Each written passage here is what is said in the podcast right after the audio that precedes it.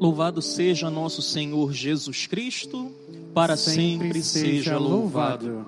Diante de textos como o do Evangelho que acaba de ser proclamado, a mim e a você, bem como diante de tantas outras passagens semelhantes a essa que nós encontramos nos evangelhos e que inclusive nos serão proclamadas ao longo dos próximos dias de Semana Santa, eu no meu silêncio eu reflito e me ponho a perguntar a mim mesmo: que amor é esse que Deus tem por mim, que faz com que ele entregue aquilo que de mais precioso ele tinha por amor a mim e a você, ou seja, o seu próprio filho. Que amor é esse que leva com que Deus, que faz com que Deus abra mão do seu próprio filho, para que ele possa se sacrificar por amor de mim e de você? E nós não valemos a pena esse sacrifício, não valemos a pena não valemos as gotas de sangue do nosso Deus, mas que amor é esse? Que mesmo sabendo que eu e você não valemos a pena, mesmo sabendo que eu e você somos miseráveis, leva Deus a abrir mão do seu único filho para dá-lo em sacrifício para a remissão dos meus e dos teus pecados. Que amor é esse? Eu me pergunto isso nessa noite. Eu me pergunto isso depois de ter escutado este evangelho que amor é esse que Deus sente por mim, mesmo sabendo que eu vou traí-lo novamente, mesmo sabendo que novamente eu vou voltar a magoá-lo, ele continua acreditando em mim e me convidando a mergulhar de cabeça nesse amor que ele sente por mim, para que ele me possa salvar por que, que mesmo sabendo que eu vou traí-lo novamente, ele continua apostando em mim? Porque sabendo que Judas e Pedro iriam traí-lo, por que, que ele tenta trazer aqueles dois para o seu amor? Por que, que ele tenta despertar aqueles dois para o seu amor e fazer com que eles pudessem vir ao seu encontro e mergulhar de cabeça no seu peito e no seu coração? Só tem uma resposta, porque Ele nos ama de graça. É por isso que Ele tenta te trazer para Ele, é por isso que Ele tenta me trazer para Ele, porque Ele nos ama e não nos quer perder. E ele diz duas coisas nesse evangelho para tentar salvar aqueles dois homens, para tentar impedir que aqueles dois homens pecassem, o traíssem. A primeira coisa que ele diz é para Judas. Logo no comecinho do evangelho, ele vira e diz aos seus: Em verdade, em verdade vos digo, um de vós me entregará. Ele estava tentando despertar Judas, para que Judas não mergulhasse naquele pecado, para que Judas não o traísse, para que Judas não perdesse os efeitos da redenção pela qual Jesus iria passar no seu sacrifício para trazer vida e vida em plenitude a ele.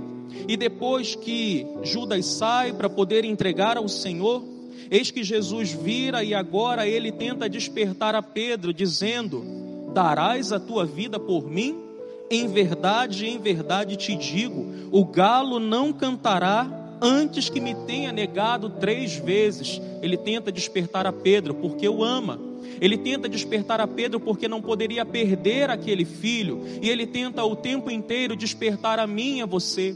Quando estamos prestes a traí-lo, quando estamos prestes a pecar, quando estamos prestes a mergulhar num oceano de lodo, de lama, de pecado, ele tenta nos despertar antes para que possamos ser salvos por ele, para que possamos encontrar vida e vida em plenitude nele. O sacrifício redentor de Cristo foi para que eu e você tivéssemos vida, mas quando nós escolhemos traí-lo, nós nos privamos dos frutos da redenção.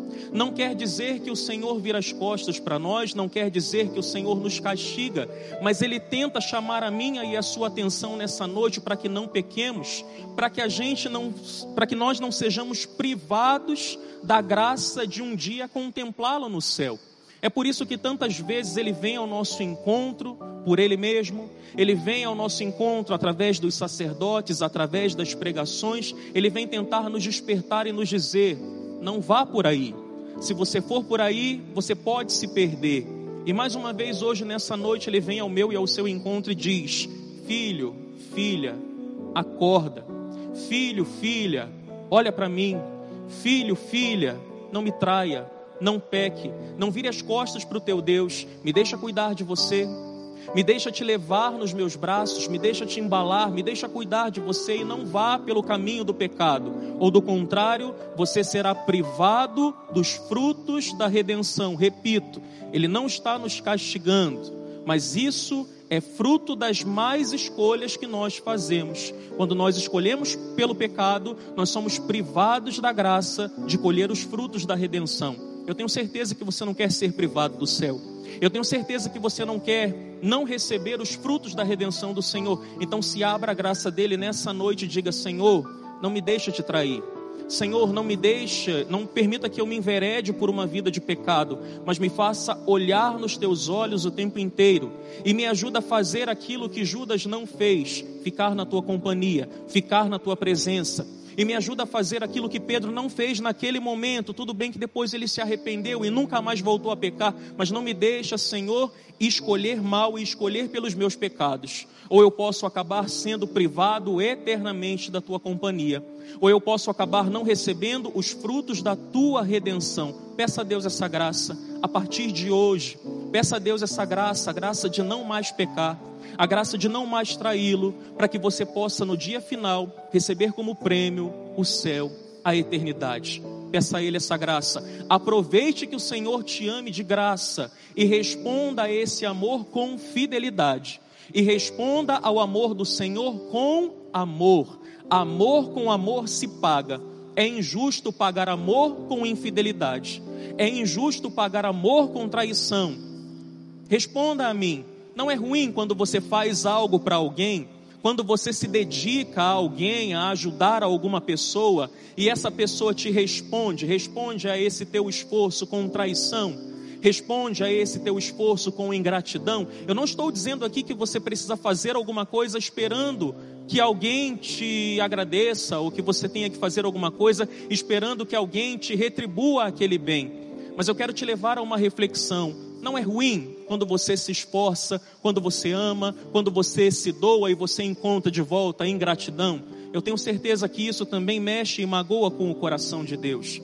Então, se nós que somos maus ficamos com o nosso coração assim, pesado, entristecido, questionando, também o coração de nosso Deus deve se questionar, o coração de nosso Deus deve se entristecer quando nós não pagamos o seu amor com amor. Então, nos esforçamos, paguemos o amor que o Senhor nos dá de graça também com fidelidade e amor.